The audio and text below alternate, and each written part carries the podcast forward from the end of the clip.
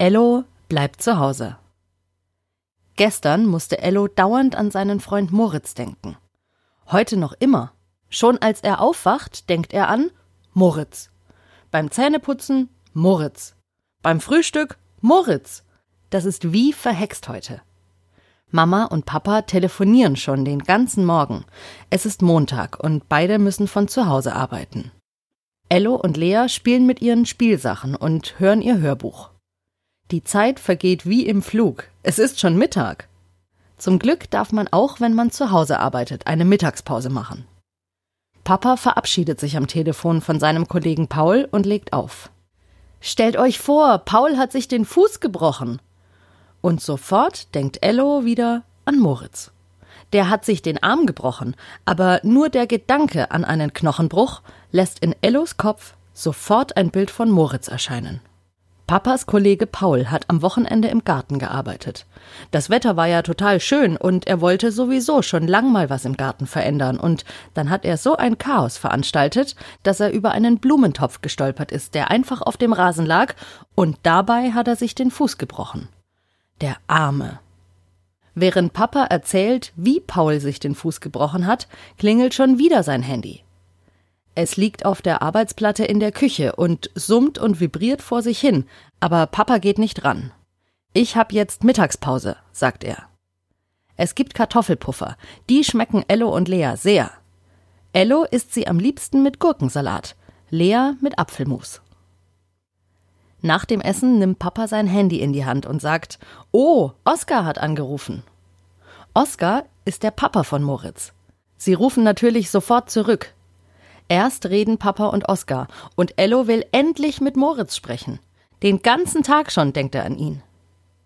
Als endlich der Kopf von Moritz auf dem Display von Papas Handy zu sehen ist, freut sich Ello sehr, ihn zu sehen.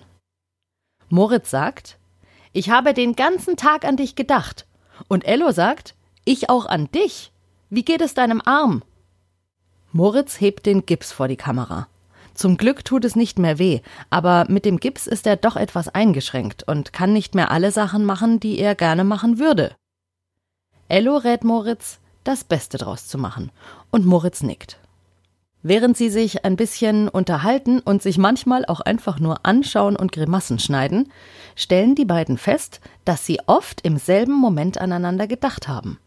Vorhin zum Beispiel, als Papa von Pauls gebrochenem Fuß erzählt hat, Ello deswegen an Moritz und seinen gebrochenen Arm gedacht hat und Moritz in genau diesem Moment angerufen hat.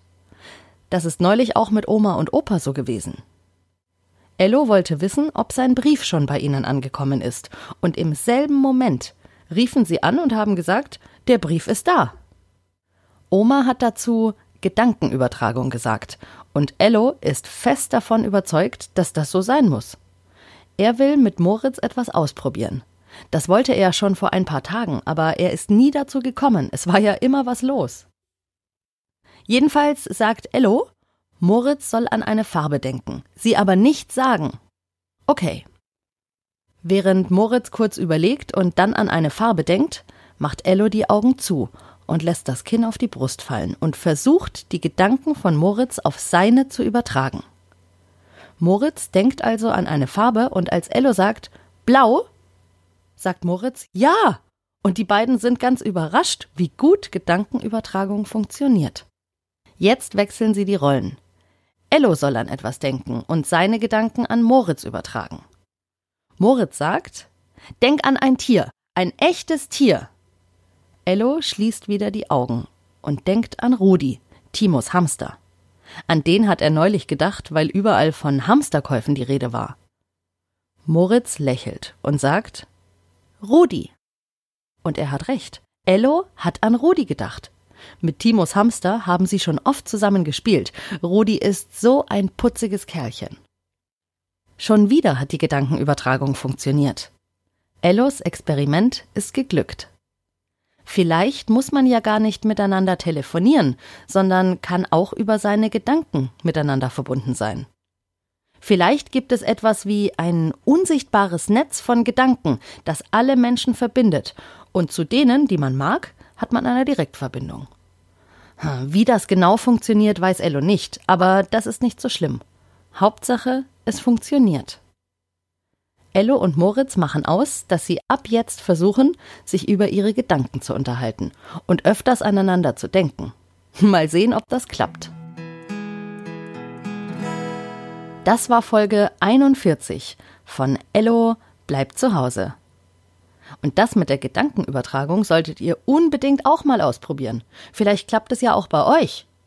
Und falls ihr Rudi, Timos Hamster, noch nicht kennt, solltet ihr euch unbedingt nochmal Folge 6 anhören.